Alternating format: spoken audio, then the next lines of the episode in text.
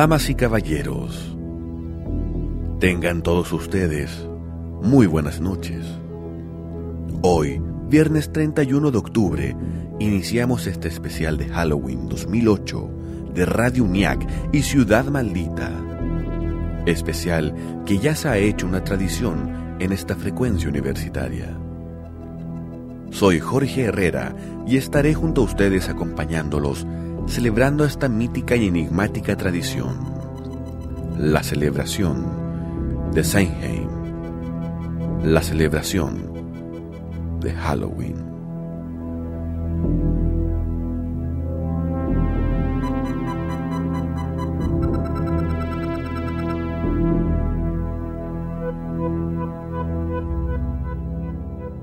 Tenemos bastante material que compartir con ustedes, mis amigos ustedes, amantes del misterio y de lo paranormal.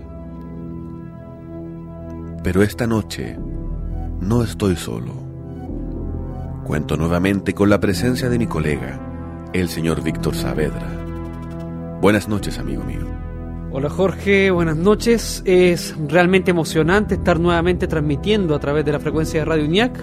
Como tú bien mencionas, tenemos bastante información para el día de hoy acompañada naturalmente de buena música y una que otra sorpresa. Así es, y queremos mencionar a nuestros queridos auditores que también contamos con la presencia de un invitado especial esta noche. Exactamente, don Rodrigo Ferrá de El Megáfono, que está ahora con nosotros y bueno, él quiere presentarse, así que Rodrigo, te cedemos el micrófono. Hola Jorge, hola Víctor, ¿cómo están? Muchas gracias por haberme invitado acá a Ciudad Maldita. Eh, primero que nada me presento, soy Rod Ferrada del Megáfono de Chile de Radio UNIAC. Feliz, contento de estar invitado una vez más acá, ya, bueno, aquí en, más profundidad, Ciudad Maldita, un programa que, bueno, ha sido precursor, pionero de lo que es el radioteatro, de la resucitación del radioteatro de terror, eh, un género que está desaparecido, un poco durmiente hace varios años, desde varias décadas, así que, bueno, ustedes lo sacaron de esa latencia. Sí, bueno, feliz de estar acá en esta noche de Halloween, en esta víspera de Halloween, el 31 de octubre, una noche que nosotros sabemos es, bueno, la antesala de las varias tradiciones que vienen desde Europa y que se han repartido, que bueno, es la antesala al Día de los Muertos, que es mañana, o el Día de Todos los Santos, mañana primero de noviembre. Bueno, con bastante miedo también de estar acá y creo que bueno, este programa que siempre ha tenido la facultad de lograr que me asustarme bastante cuando lo escucho en la noche, cuando estoy solo en la casa, ese es un placer estar acá presente hoy día y bueno, eh, poder a ver si lograr asustar a algunas personas ahí también con este terror psicológico que hacemos acá en Ciudad Maldita y bueno, estos radioteatros maravillosos. En los controles contamos nuevamente con un viejo amigo y colaborador del programa, el señor José Miguel Carrizo.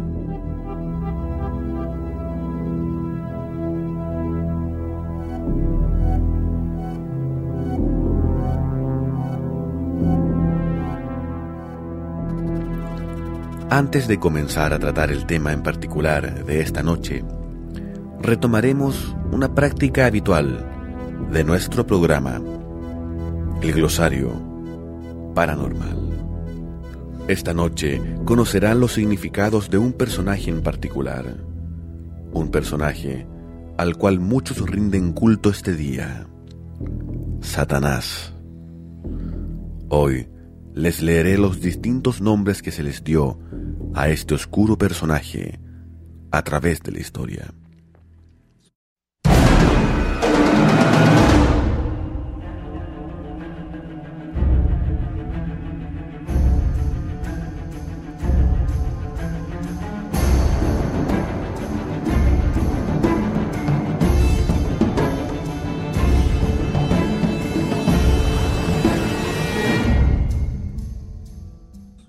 Abraxas dios de la secta gnóstica de los Basilidedianos en el siglo II, que representaba el bien y el mal en una sola entidad.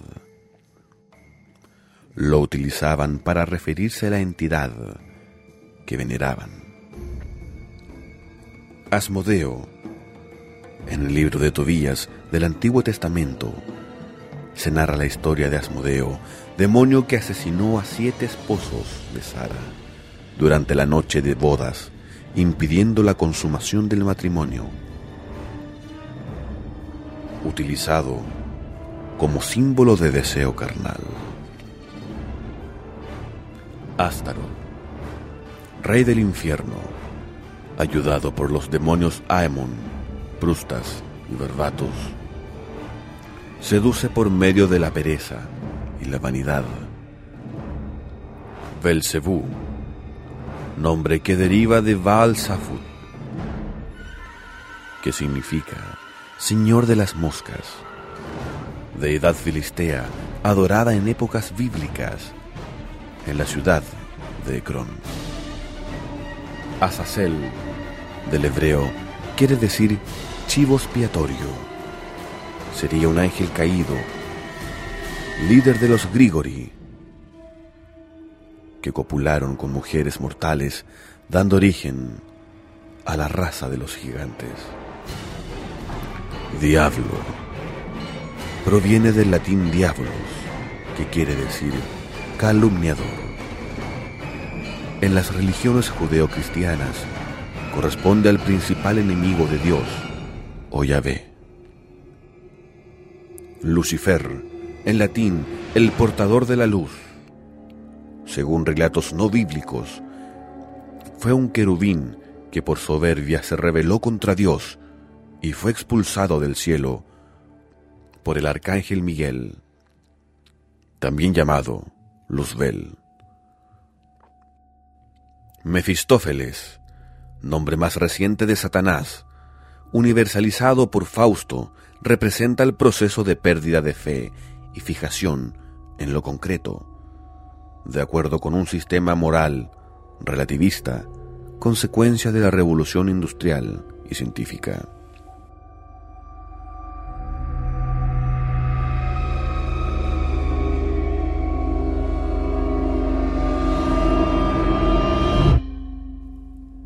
pudieron apreciar entonces los significados de este oscuro ser, al cual, como mencioné antes, seguidores y fanáticos rinden culto esta noche.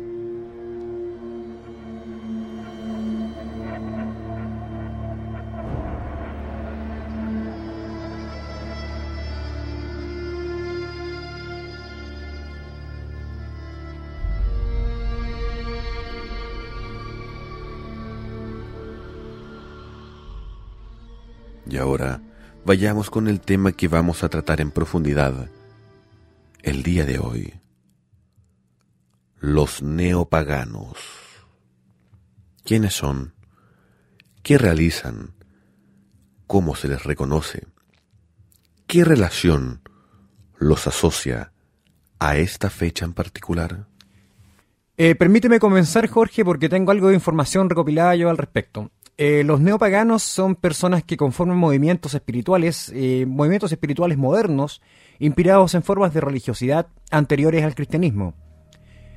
El neopaganismo se relaciona también con los nuevos descubrimientos de las teorías sistémicas y también con la ecología, volviendo a valorar la relación así con la naturaleza. ¿Tiene que ver esto con lo que se conoce como Wicca? Efectivamente, Jorge, eh, la Wicca fue dada a conocer por el autor y ocultista inglés Gerald Gardner, esto lo dio a conocer durante los años 50 del siglo pasado, del siglo XX. En sus libros, Gardner aseguraba haber sido iniciado en un conventículo secreto por brujas británicas, y que según él ellas mantenían el culto heredado de la antigua religión que tras siglos de persecución por parte de algunas religiones cristianas, especialmente por la Iglesia Católica Romana. Bueno, estas afirmaciones de Gardner se apoyaban públicamente en las investigaciones sobre la brujería como tradición y bueno, como heredera de religiones precristianas, expuestas principalmente por Margaret Murray y bueno, entre otros. La teología de la Wicca gardneriana puede definirse como un biteísmo que integra dos divinidades principales arquetípicas de la brujería europea. La diosa o la señora, que es una expresión divinizada del principio femenino y diosa de las brujas, y el señor o dios astado, que está inspirado en los antiguos dioses de la casa, particularmente el cernuno céltico. Su símbolo principal es la estrella de cinco puntas, dentro de un círculo llamado pentáculo, que representa los cuatro elementos de la naturaleza, aire, fuego, tierra y agua, más el espíritu.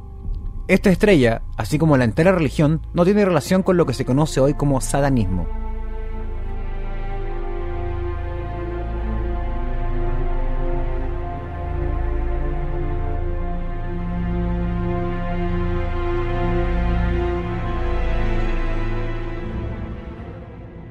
A finales de los años 60, la Wicca carneriana comienza a difundirse en Estados Unidos. En ámbitos contraculturales y feministas tienen gran acogida sus bases mitológicas y su cosmovisión. Por el énfasis en la imagen femenina de la divinidad como diosa madre y el rol predominante de las sacerdotisas. El feminismo radical norteamericano encontró un punto de partida como alternativa al cristianismo patriarcal. Aparece así un importante movimiento de carácter más liberal, espontáneo y menos jerárquico que lo establecido en las formas tradicionales de la Wicca. En los grupos de Wicca diánica feminista se deriva hacia un monoteísmo femenino, en el que la diosa asumía la predominancia como gran Seatrix de la naturaleza, tomando además como inspiración otras teorías sobre los cultos neolíticos a la gran diosa, como los de la antropóloga Marija Gimbutas. Es una religión que es seguida mayoritariamente por gente amante de la naturaleza, que apoyan la existencia de un equilibrio entre la feminidad y la virilidad, esencialmente habitantes de núcleos urbanos. Sus fiestas principales están situadas en tramos X distantes del año, celebrando tales fiestas en relación con cada estación solar del año.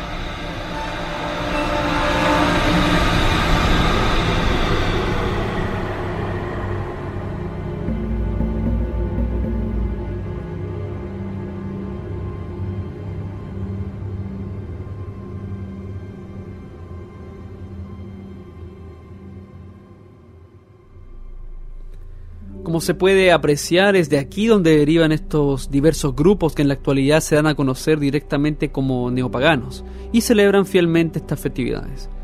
Esto como en el caso como en el caso de Halloween, que es una mezcla de tradiciones más o menos antigua y que tiene su propia versión en muchos países. Sin embargo, el Halloween que se ha hecho famoso es el que celebran los norteamericanos. Gracias a las películas de Hollywood, ellos han sabido exportar como nadie una festividad cuyas señas de identidad han terminado siendo los disfraces y las calabazas. Y claro está el culto al terror y a la muerte.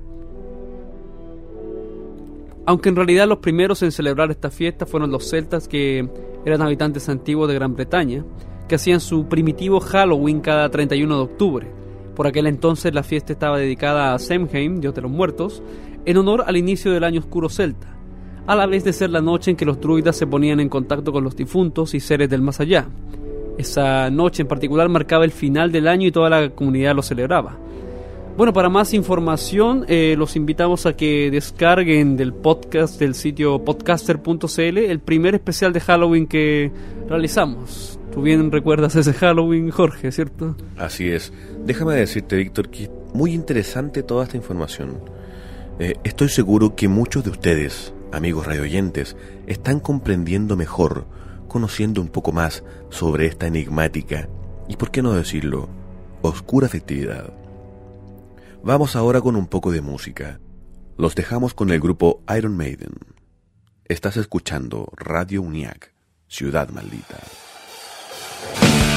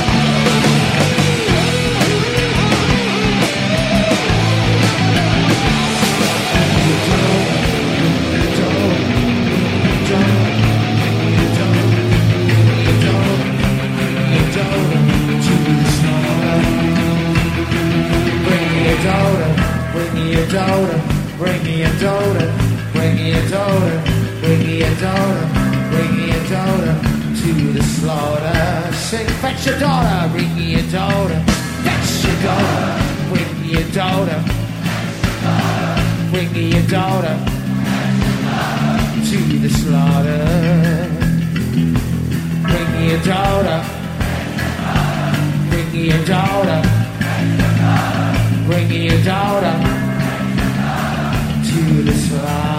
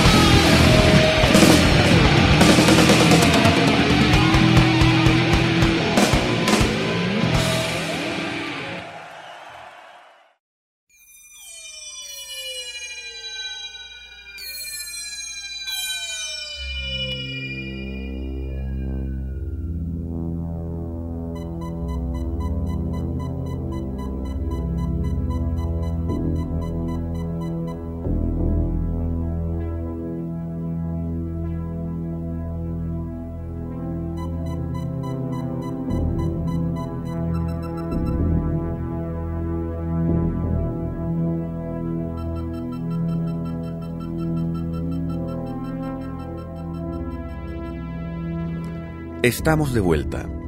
Estás escuchando el especial de Halloween 2008 de Ciudad Maldita y Radio UNIAC. Víctor, anteriormente nos pedías que retuviéramos el nombre de Aleister Crowley. Nuestros radioyentes quieren saber quién era este personaje. Aleister Crowley, el mago oscuro, el que algún tiempo fue propietario de The Boleskine House, que conocía como la casa o el palacio Boleskine. Em, quise hablar de este personaje, Jorge, ya que también es un precursor de una conocida corriente neopagana que actualmente existe y realiza celebraciones justamente en esta fecha, la AA. Aleister Crowley fue hijo de un millonario galés, Edward Crowley, fallecido en 1886. Pronto quedó huérfano y heredó una gran fortuna. Fue criado por dos tías solteras que pertenecían al mismo grupo religioso que sus padres, los hermanos Plymouth, una denominación evangélica conservadora y muy puritana. Estudió en Cambridge, donde por primera vez empezó a sentirse libre y lejos de su familia. De esa época datan sus primeros ensayos, novelas y poesías eróticas. Llegó a ser un célebre ocultista conocido en los medios esotéricos como Baphomet, uno de los nombres mágicos que adoptó, Dos de sus obras más renombradas son Magic in Theory and Practice, Magia en Teoría y Práctica, y el Liber al Bell Legis, el libro de la ley. Ingresó en el templo Isis Urania de la Orden Hermética del Alba Dorada, Hermetic Order of the Golden Dawn, donde escaló rápidamente los grados iniciáticos inferiores y se enfrentó con otros miembros de la misma, como William Butler y S. L. McGregor Mathers. Abandonó dicha orden y creó la organización ocultista Astrum Argentum, la AA, llegando también a ser cabeza visible de la OTO, Ordo Templi Orientis. También fue miembro honorífico de otras sociedades secretas. Se retiró a Escocia cerca de la localidad de Foyers, donde compró una casa a orillas del famoso lago Ness. Esta es la conocida y misteriosa casa llamada Boleskine House. Crowley llamó iluminísimo científico al sistema que desarrolló para la AA, para divulgar las enseñanzas del mismo, publicó, con la ayuda de varios colaboradores, la serie de revistas llamadas El Equinoccio, The Equinox, El lema del iluminismo científico es el método de la ciencia, el objetivo de la religión. En este lema, conforme aclara el mismo Aleister Crowley, si se interpreta correctamente, está expresado todo. Entre datos importantes conocidos, se sabe que Crowley fue el que sugirió a Churchill el signo de la victoria. Esto sería los dedos índice y corazón en forma de V, que este último usaba tan a menudo diciéndole que era un signo de poder que les haría ganar la Segunda Guerra Mundial, y publicó un pequeño panfleto que contiene poemas relacionados con el tema. En estado de mediumnidad, Crowley afirmó que recibió de una entidad eh, los conocimientos para hacer el libro de la ley. Esto de una entidad preterhumana llamada Aiwas o Aiwas. Este fue un punto culminante en su vida, ya que decía que había vivido para recibir este don. Crowley estaba en el Cairo con su esposa Rose Kildee en los días 8, 9 y 10 de abril de 1904 entre el mediodía y la una de la tarde recibió un capítulo por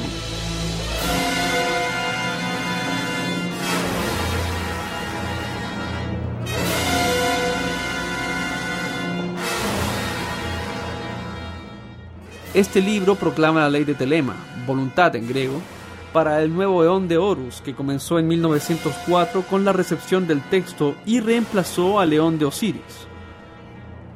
En los textos de los telemistas se cuenta como primer año, en 1904, en vez del año de la era común, y se les añade las posiciones diarias del Sol y la Luna. Dos de las frases más conocidas de este libro son, haz lo que tú quieras, será el todo de la ley, y amor es la ley, amor bajo voluntad. Más tarde fundaría la abadía de Telema en la población de Cefalú, en Sicilia. La cultura telémica fue un adelanto increíble para el tiempo de Crowley. Fue algo similar a lo que más tarde sería el movimiento hippie, con su mezcla de libertad sexual, experimentación con todo tipo de drogas, meditación, mezcla de cultos orientales y occidentales, entre otras cosas. Algunas de las razones por las cuales se consideraba a Crowley como un hombre perverso eran su bisexualidad y la experimentación con drogas.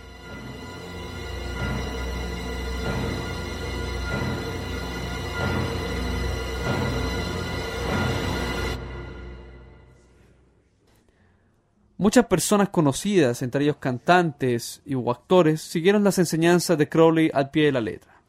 Podemos encontrar a gente como el pintor Austin Osman Spur, que luego crearía a su vez el movimiento Soskia Cultus, el director de cine y escritor hollywoodense Kenneth Angers, así como el mismísimo Jimmy Page, guitarrista de Led Zeppelin. Su vida y obra también influyeron en personajes como Anton Sandor Lavey y un sinfín de ocultistas y satanistas. Cabe recordar que Anton Sandor Lavey es el fundador de la iglesia de Satán, iglesia que actualmente sigue vigente.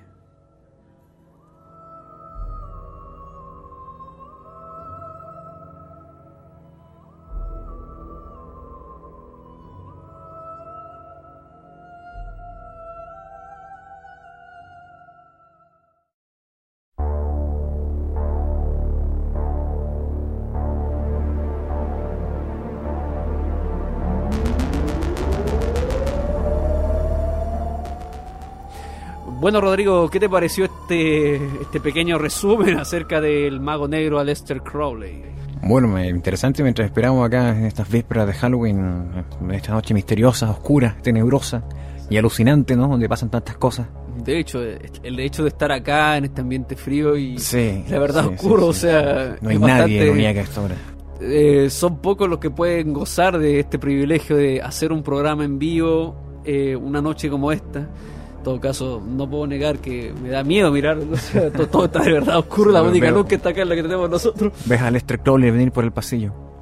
Bueno, me parece, no, me parece interesante todo esto. Un personaje parecido tal vez a Lovecraft en lo que es el uso de la magia, de tal vez un poco de magia negra, espiritismo y todo este ocultismo y estas órdenes secretas y bueno, queda también para ver teorías de conspiraciones y cosas así, leyendas que es como lo que contabas recién de de que el, el guardia hacia de la casa de la gran mansión del este Crowley que uno sintió una pezuña que pensó que era el mismo demonio en Sí, persona. o sea, de hecho, eh, lo que, lo que vamos, bueno, o sea, la, la cosa es que el lugar, o sea, el pueblo de Foyer y la casa Boleskin, dicen que todo ese sector en, la- en el Highland de allá de Escocia eh, quedó embrujado, quedó maldito, y fue porque justamente Aleister Crowley, cuando empezó a iniciarse con estos ritos, se entusiasmó demasiado que a veces no dormía, no comía, se dedicaba solamente a eso y dejó abierto un portal, un portal que en esa zona... eh, Entraban cosas de otro plano. de Exacto, o sea, dejó algo abierto ahí y, y empezaron a aparecer bastantes cosas. De hecho, hasta el día de hoy hay grupos y personas que aseguran ver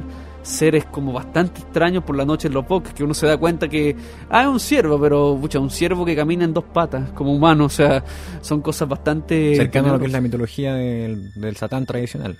Exactamente, Y en como, bueno, cuanto... como Crowley también se metía en este tema, bueno, es como relacionarlo es De hecho, las brujas cuando hacían el aquelarre justamente aparecía un personaje, un macho cabrío con, de pie, o sea, caminando y hablando con los ojos rojos, bastante rojos, y se ponía a hablar, se ponía a interactuar, o sea, era una cosa era una cosa bastante bastante tétrica. Y toda esta parte, todo esto es parte de la, bueno, de la magia que tiene esa parte de las Highlands de Escocia. Te mencionamos también que bueno está cerca de eso donde está el lago Ness. Sí, pues, está justamente al frente. La gente va a visitar al lago Ness y pasa por alto la existencia del Palacio Boleskin. Bueno, en todo caso, igual el Palacio Boleskin es un, ahora es un terreno privado, o sea, una casa privada. Y no se le permite el acceso a periodistas ni a nadie. O sea, han, han ido personas a tratar de hacer entrevistas, de, de tratar de comunicarse con las personas, aunque sea para sacar fotos, y no, no se eran permite. pensados hacer recorridos turísticos. No, no se puede porque es una casa privada y de hecho para llegar a la casa Boleskin tú tienes que eh, atravesar el bosque, ir por la parte de atrás. O sea, es una complicación Anda a hacerla de increíble. noche. Te sale, te sale más fácil, de hecho, ir a un cementerio que está cercano, que por cierto, eh, bueno, es la pequeña sorpresa que les vamos a tener el día de hoy, ¿sí o no, Jorge? Que es el es un pequeño radioteatro que hemos hecho así, armado a la rápida para esta noche de Halloween, que no podía, que no podía faltar. Bueno, vamos a una pausa y seguimos con el especial de Halloween 2008 aquí en Radio UNIAC.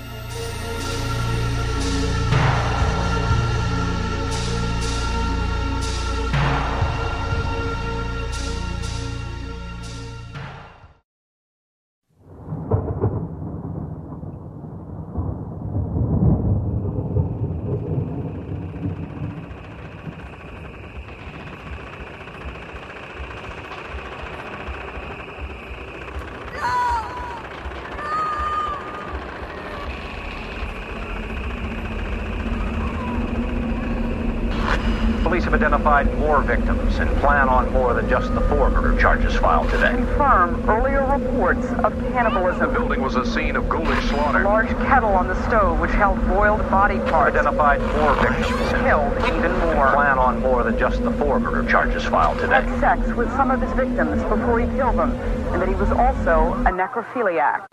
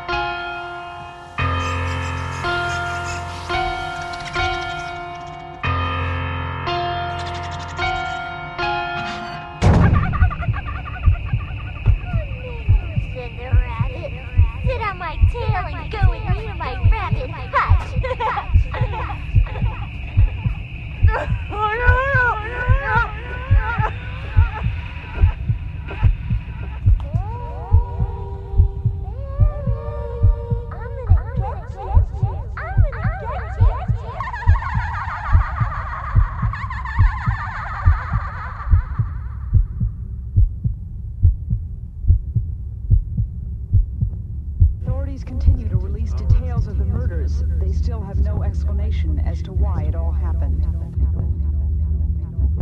The medical examiner says he expects to positively identify most victims. File cabinet in the refrigerator and open box. The police department continues to be flooded with calls from families with missing loved ones. Dead, killed even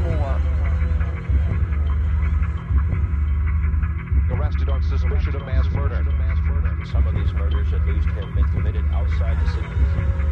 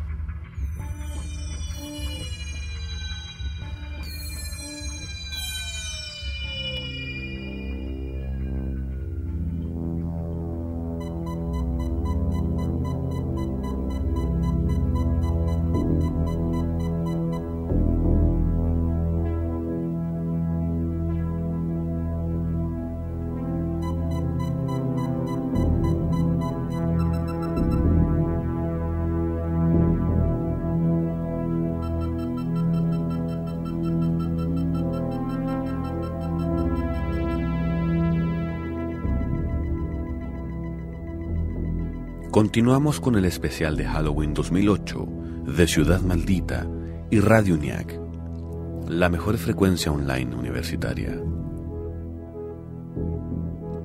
Y como siempre, tenemos una sorpresa preparada para ustedes, queridos amigos. Esta historia ocurrió en una fecha como hoy. Los dejamos con el ritual.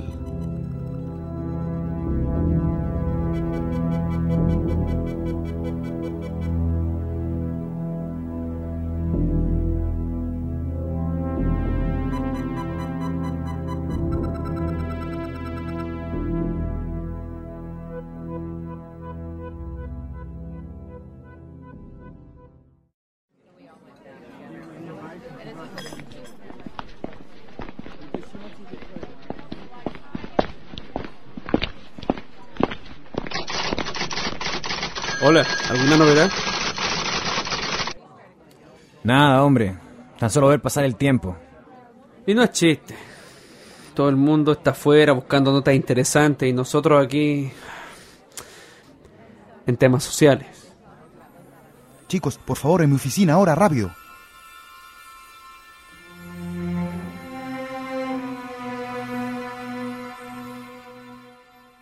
Madrid, 27 de octubre de 2001. Un aviso de última hora genera pánico en la vieja y prestigiosa Gaceta de la ciudad. Aseguran que el 31 de octubre, en un ritual neopagano, se harán sacrificios humanos.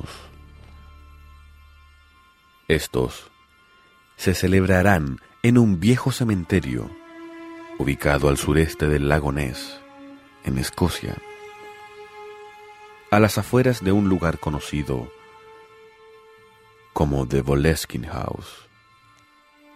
A ver, pero no entiendo, o sea, una nota de ese estilo. Es un poco extraña para lo que hacemos. Además, tener que viajar hasta... Esta oportunidad es única y no quiero que la pierdan. Parten ahora mismo para allá.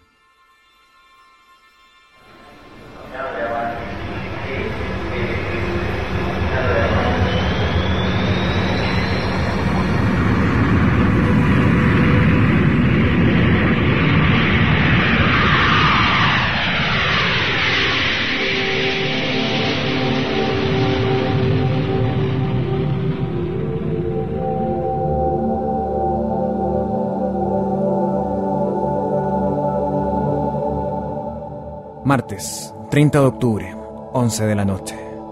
Discretamente hemos llegado al pueblo de Foyers. Estamos en la época final del equinoccio. Al llegar aquí pude apreciar una bella aurora boreal. Sería lo único bello de este lugar. El día es oscuro, una densa niebla rodea al pueblo, como si tratara de proteger o ocultar algo. Las nubes oscuras que cubren el lugar también han sido un enigma. ¿De dónde han salido? ¿El lugar está maldito? Son los mitos y rumores que hemos escuchado de vecinos de las Highlands, cercanos al pueblo. Los habitantes son callados y miran con cierto desprecio al forastero. ¿Qué cosas han ocurrido aquí? ¿Todavía aquí con tu grabadora? Francisco, tenemos que prepararnos. Nuestro guía ya se contactó. Está confirmado. Va a ocurrir mañana.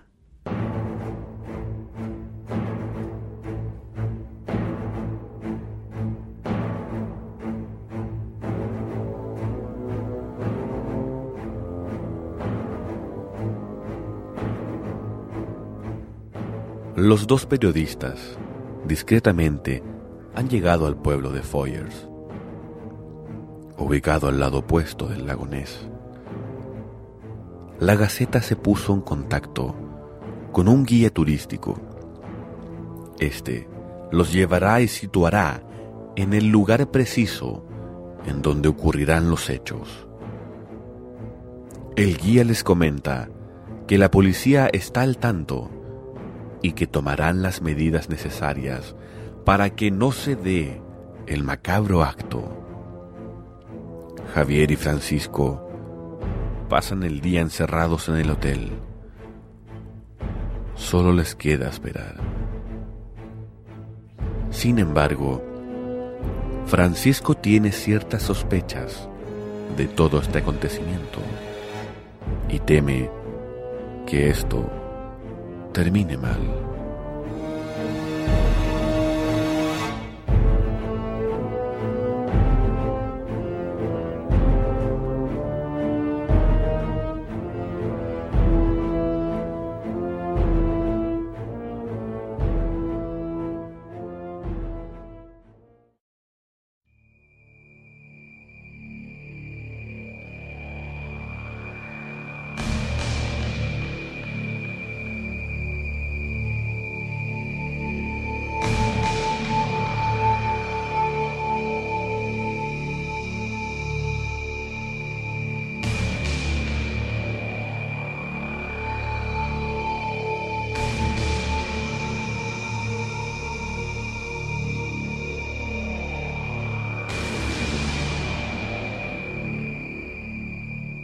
Miércoles 31 de octubre, 9 de la noche.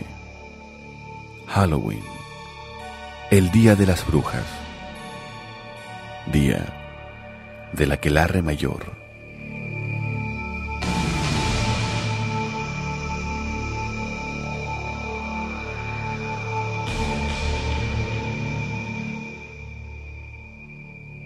Francisco y Javier van por un sendero oscuro, un sendero compuesto por matorrales y figuras amenazantes, acompañado solamente Por la linterna que lleva nuestro guía. Cubre la luz con un trapo verde oscuro. Según él, la luz es menos notoria de esa forma. Provee poca luz y el ambiente a nuestro alrededor se hace cada vez más aterrador. Noto algunos claros en el bosque, espacios que en la hierba por alguna razón no han crecido. Puede que esto suene a locura, pero juraría que esos claros los hicieron adrede, los hicieron para practicar aquelarres y sacrificios.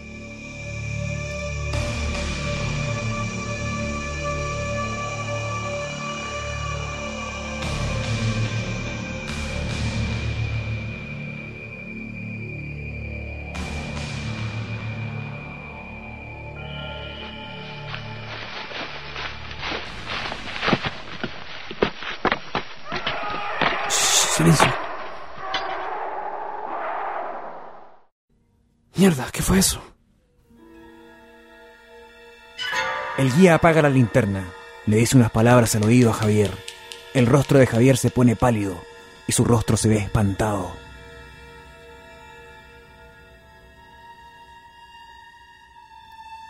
El guía se interna en la oscuridad.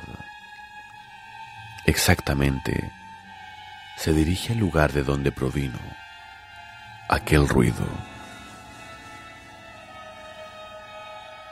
En ese mismo instante, Javier le hace señas a Francisco para que avancen rápidamente. Ambos se internan en la oscuridad, en aquel sendero. Por más que Francisco le pregunta a Javier, este no responde. Francisco entonces empieza a temer aún más por su propia vida.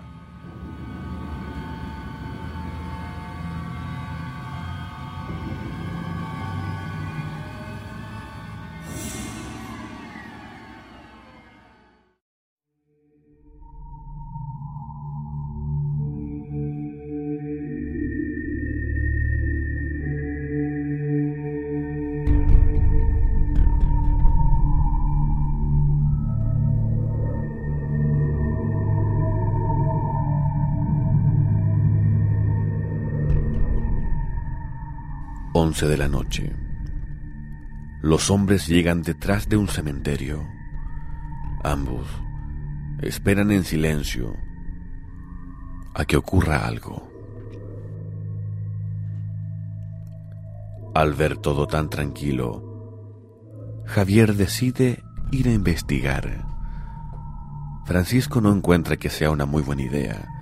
Sin embargo, Javier convence a este de que se coloquen en distintos lugares para sacar fotografías. Francisco entonces lentamente se mueve a través del camposanto.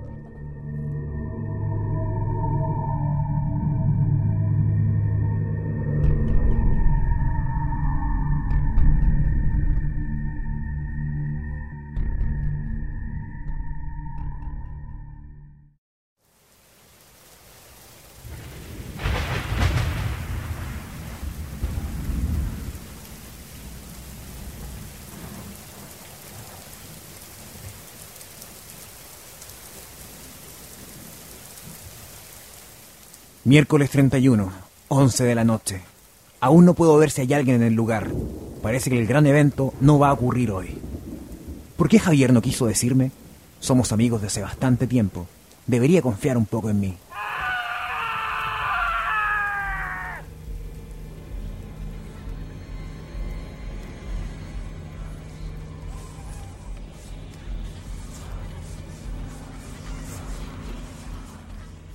Un grito deja paralizado a Francisco. Al parecer, los sacrificios y torturas comenzaron. Silenciosamente, Francisco se dirige al lugar. En eso, se detiene y se agacha. Nota a lo lejos una figura enorme que avanza hacia una vieja cabaña. Nota que la figura parece una especie de chivo gigante, pero camina como un humano.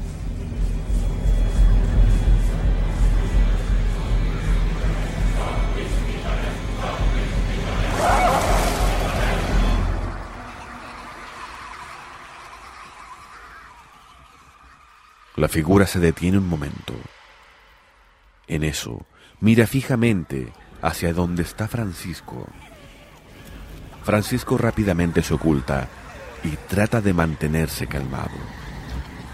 De pronto, siente que la figura avanza hacia el lugar en donde está. Empieza a escuchar voces y ruidos extraños a su alrededor. Francisco no para de temblar siente que ya ha llegado su hora. En eso, una voz humana llama a la criatura.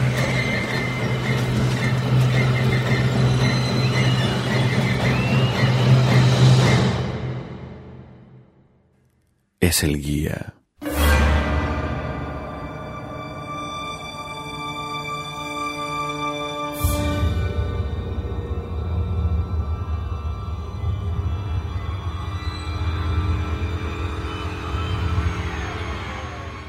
Ve que la criatura y el guía entran dentro de la pequeña cabaña. Francisco se dispone a avanzar cuando violentamente lo agarran por la espalda. Son oficiales de la policía. Mientras lo detienen, la policía avanza directamente a la cabaña. Parece que él no ha sido el único que se ha percatado de aquel extraño acontecimiento.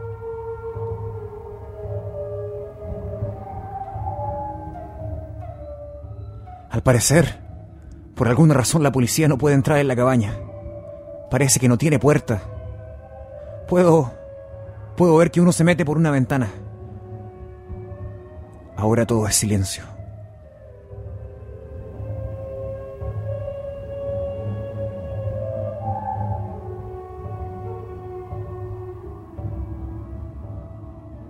Pasan algunos minutos hasta que sale el policía que entró al lugar.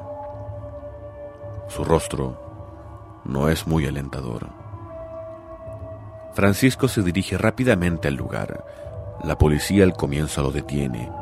Él explica que es periodista y que estaba junto a un amigo cubriendo la nota. Los policías lo dejan entrar. Francisco entonces entra a la cabaña acompañado de otro policía. Al entrar, nota que hay un hombre completamente despedazado. Es su amigo. Es Javier.